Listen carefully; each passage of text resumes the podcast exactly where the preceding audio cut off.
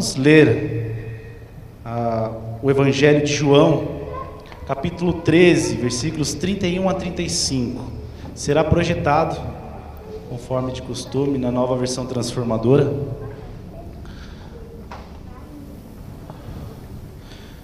Evangelho de João, capítulo 13, versículos 31 a 35.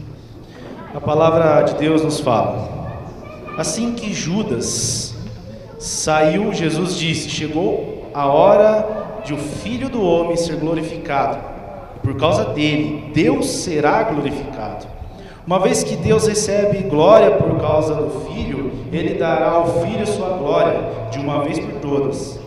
Meus filhos, estarei com vocês apenas mais um pouco e como eu disse aos líderes judeus, vocês me procurarão, mas não poderão ir para onde eu vou.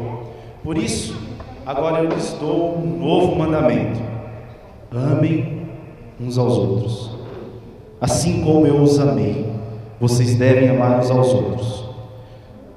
Seu amor uns pelos outros provará ao mundo que são meus discípulos. Palavras do nosso Senhor. Estamos passando, não que isso nunca veio acontecer, mas eu acredito numa falta de respeito pelo próximo. Isso geral. Ou uma falta de compaixão. Acho que nos, nos últimos momentos que passamos, ou anos, enfim, meses, nós percebemos que as posições de algumas pessoas parece que afeta a outras. E isso traz a falta de compaixão, a falta de respeito. Um tema recorrente mais preocupante. Ao mesmo tempo que vemos uma verdade individual, também vivemos uma verdade individual que é absoluta.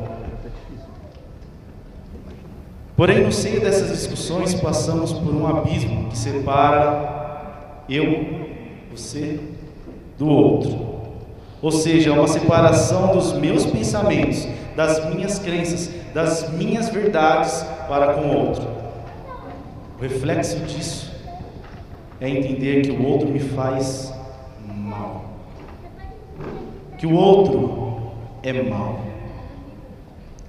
No mês passado, tivemos, durante a manhã, uma discussão sobre o que é verdade no pensamento filosófico.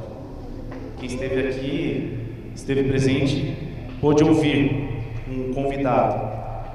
Na minha opinião, achei que o convidado foi um tanto sensato quando expôs o seu modo de pensar. Ele mostrou que, apesar das verdades serem, serem fluídas, uma verdade absoluta que eu tenho, ou que o outro tem, para uma outra verdade. A verdade do respeito do, respeitar o outro, a verdade da empatia. Eu me arrisco até dizer que essa é absoluta.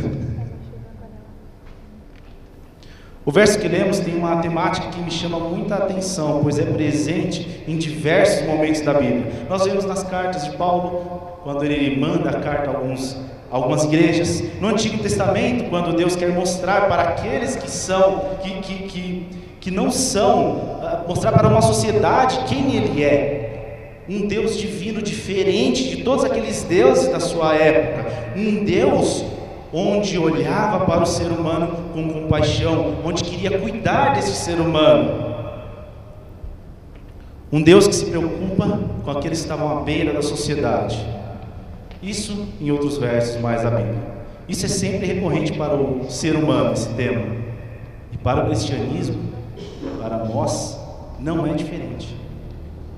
Neste mês, a pergunta principal é um convite e um convite à igreja do Tucuruvi. A IPI de Tucuruvi. Ter mais alegria com Cristo.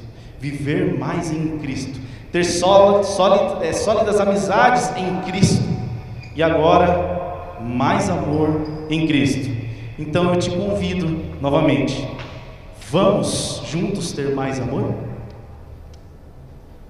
Um convite que nos desafia a viver como cristãos verdadeiros.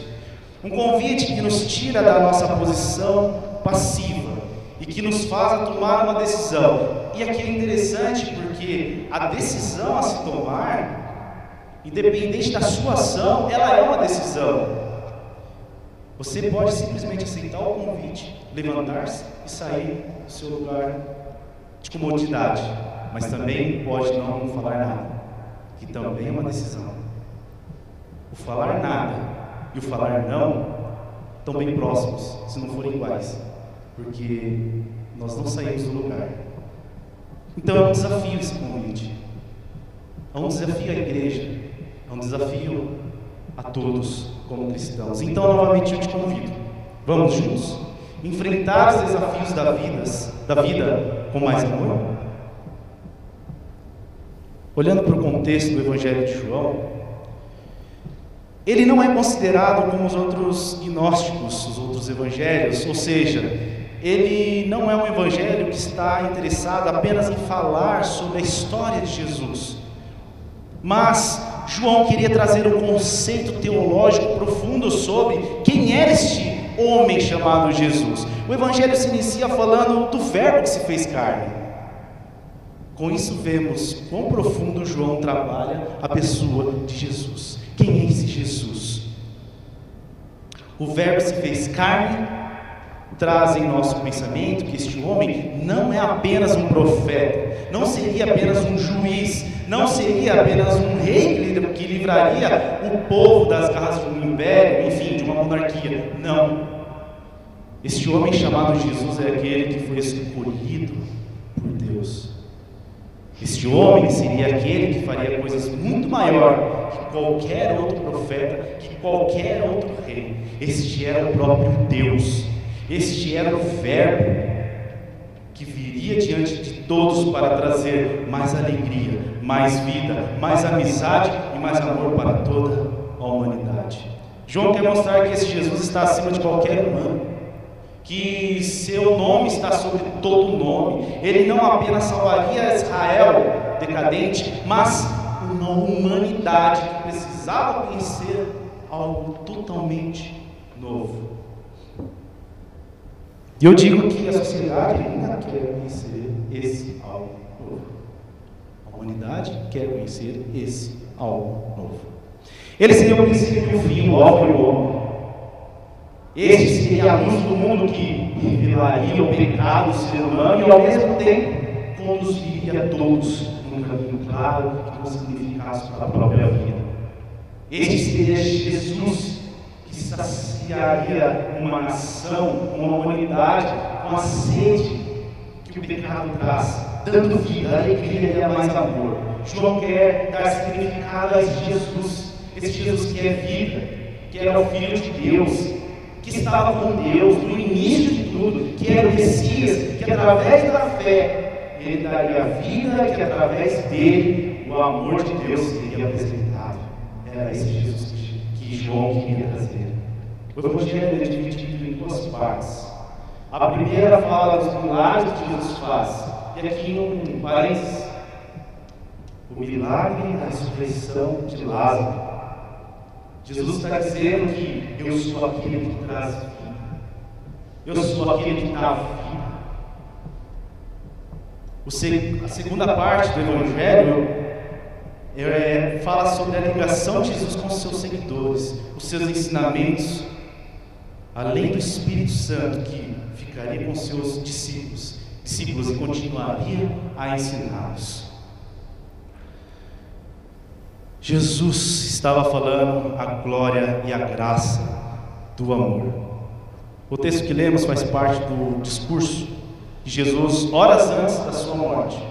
Um diálogo depois da ceia do lava-pés. Eram os últimos momentos que Cristo estava tendo com os seus discípulos. Seriam os últimos ensinamentos, as últimas falas, as últimas palavras do Mestre. É muito interessante como se inicia o texto. Jesus começa seu discurso depois que Judas sai. O que é a saída de Judas? A saída do traidor é quando se dá início à glorificação do Filho. E assim inicia a fala de Jesus.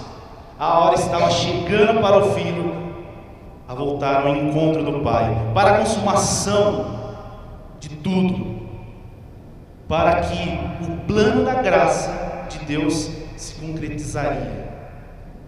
E é interessante que isso nos leva a pensar no capítulo 3, versículo 16 de João. João 3, 16, que diz: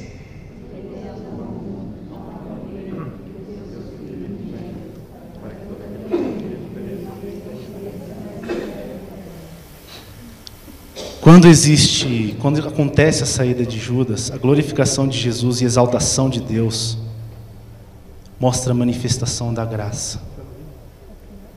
Tudo isso significa que o amor de Deus é derramado a toda a humanidade e a nós.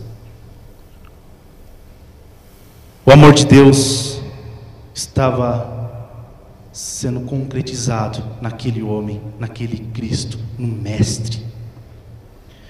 Que o seu amor está sendo manifestado, o seu amor estava sendo manifestado para que a humanidade, para que nós sejamos hoje salvos em Cristo Jesus.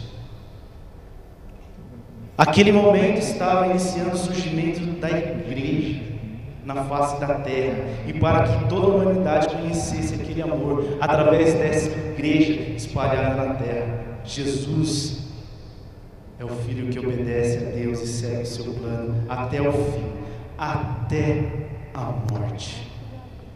O único homem que teve um amor incomparável, que se entregou a nosso favor, ao favor da humanidade, ao favor daqueles discípulos, que é o nosso verdadeiro amigo. O nosso verdadeiro amigo, como o pastor falou no domingo passado, esse Jesus que mostrou quando nos amava ao estar pregado numa cruz. É na sua vida na sua morte, na sua ressurreição, que a graça desse amor nos alcança. E não existe nenhum outro além de Cristo. Um amor que une pessoas de todos os lugares através da sua presença, do Espírito Santo, de um amor incomparável, um amor que nos ensina a amar. Não estamos sozinhos. Eu fico imaginando como era para aqueles homens receber aquela notícia. A notícia de que não estarei mais com vocês. Eu acredito que eles ficaram aflitos. Porque andando com Jesus, eles viram pessoas perseguindo Jesus. Eles viram como uma multidão foi alcançada e como uma multidão, enfim, foi atrás do mestre, porém do outro lado, como uma outra multidão estava querendo a morte de Cristo. Eles talvez estejam pensando: se o mestre for, o que será de nós? E é interessante porque quando nós vemos logo a falar de Pedro, nos versos 36 e 37, é uma fala que parece que uma fala, de uma pessoa aflita, preocupada, uma fala daquele que, ué, Senhor, para onde você vai? Simão Pedro perguntou: Para onde o Senhor vai? Jesus respondeu: Para, para onde vou, vocês não podem ir agora, mas me seguirão mais tarde. Senhor, por que não posso ir agora? Perguntou ele: Estou disposto a morrer pelo Senhor. O homem estava disposto a morrer por Jesus e ele mal sabia o que ia acontecer depois. Ele mal sabia. Mas Jesus fala para ele. Jesus revela o que estava no coração de Pedro. O como aquele homem estava angustiado, preocupado e aflito pela falta da presença do Mestre.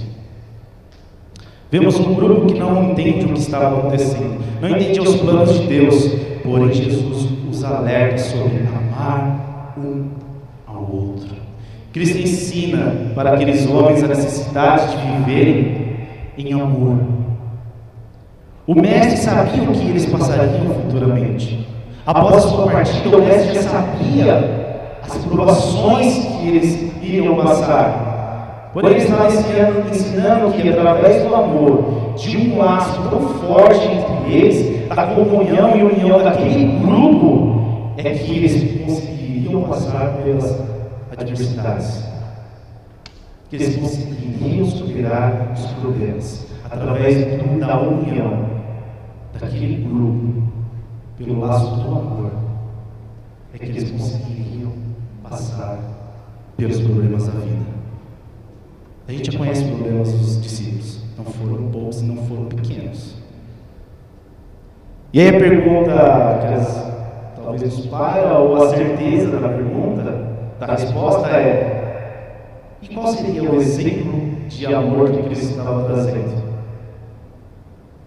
O mesmo amor que Cristo teve com eles, com a humanidade, um amor de entrega à vida, um, aquele amor da cruz. Um amor que Pedro ainda não entendia. Um amor que ainda estava sendo construído nos corações daqueles homens e seria testificado através da descida do Espírito de Deus na vida daqueles homens. A união daqueles homens era através do amor de Cristo no coração deles, na vida, na mente e nas ações que teriam um com o outro. É um amor de ação, é um amor de fazer acontecer, é um amor de andar junto, é um amor de chorar junto, é um amor de abraço. É um amor de, de ações. Jesus estava trazendo um novo mandamento, não como lei, mas como uma nova leitura dos mandamentos. Ele estava falando que aquele era o meio pelo qual eles precisavam viver, amando o próximo da mesma forma que ele amava seus amigos, da mesma forma que Jesus amava aqueles discípulos. E não só a eles, mas a todos nós.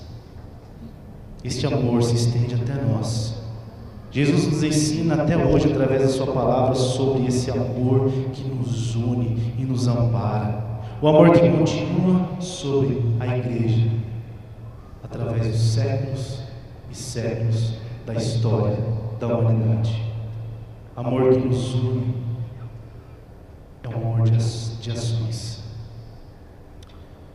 Viver esse amor que nos une é, e que unia os discípulos é a resposta que o mundo espera. Viver este amor que Jesus está falando, que nos une, é o amor que o mundo espera. É o amor que pessoas que não conhecem a Cristo esperam. E somos a igreja de Cristo espalhada na face da terra a viver este evangelho de amor. Essa notícia que transforma nossas vidas e nos leva a amar o outro, independente da posição política, da própria religião, de diferença social, de ideologias ou até mesmo de verdades, de verdades absolutas. É o amor que vai além de tudo isso. Esse é o amor de Cristo. Esse amor é a certeza que o mundo tem que somos seguidores de Cristo. Existe um vídeo, acho que inclusive eu devo ter passado para os jovens, eu sei, tenho certeza que eu passei, não sei se já compartilhei com a igreja. O vídeo ele lança a pergunta de como as pessoas veem os cristãos, a igreja e Jesus. Você deve ter já visto essa igreja, esse vídeo, pelo menos em algum lugar. É interessante as respostas que as pessoas dão sobre esses três elementos: o cristão, a igreja e Jesus. Quando eles falam sobre Jesus, nós vemos palavras como amor, bondade, cuidado, uh, entre outras. Mas ao ouvir sobre a igreja os cristãos, é difícil de ouvir. Quando nós ouvimos sobre a igreja sobre os cristãos, nós vemos que existe rancor, ódio. Como pode? Como pode as pessoas não cristãs olhar para o nosso Mestre, para aquele que nos guia, nos orienta, morreu por nós, ver nele bondade e amor, mas aos seus seguidores não ver isso? Como é possível isso? Aí me vem algumas perguntas. Será que estamos sendo igreja que auxilia, que ama, que se entrega pelo próximo? E um próximo que não é nem de lá, vamos pensar no próximo aqui dentro mesmo. Que ama os nossos irmãos como Cristo amou a você, a mim, entregando a vida? Pergunto para mim, tanto para você, você consegue identificar um olhar, olhando para a pessoa do seu lado, olhando para a Rosalina, olhando para o Du, e você falar, Rosalina, está tudo bem? Eu percebi que a sua afeição está batida. Pergunta, você consegue fazer isso? A segunda pergunta, quando você entende que consegue fazer isso, você faz? Esse é o amor cristão que cuida, que sabe, através de um olhar, que o outro está precisando ser ouvido, ser acolhido, ser abraçado. Que o outro está precisando chorar e precisa que alguém chore com ele. O apóstolo Paulo nos ensina na primeira carta aos Coríntios, capítulo 13, que nada vale, nada vale se não tivermos amor.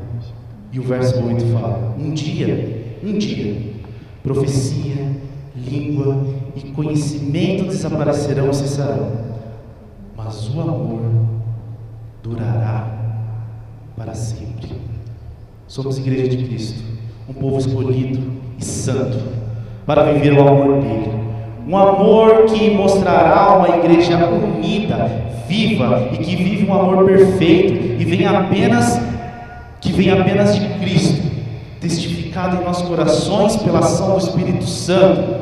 Uma igreja unida em amor e que consegue passar as adversidades da vida, porque ela é unida através do Espírito Santo. Viva o amor.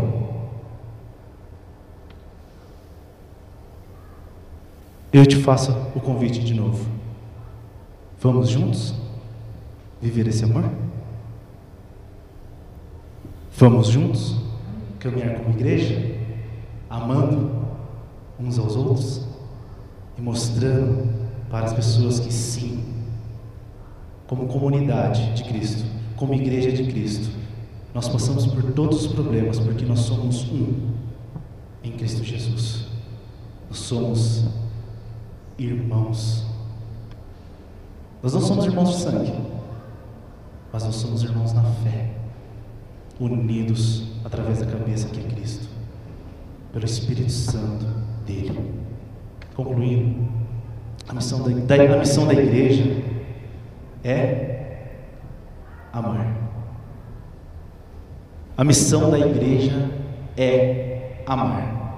O Evangelho é a notícia do amor de Deus à humanidade e a igreja é responsável de anunciar esse amor através das ações reais no mundo, amando o da igreja.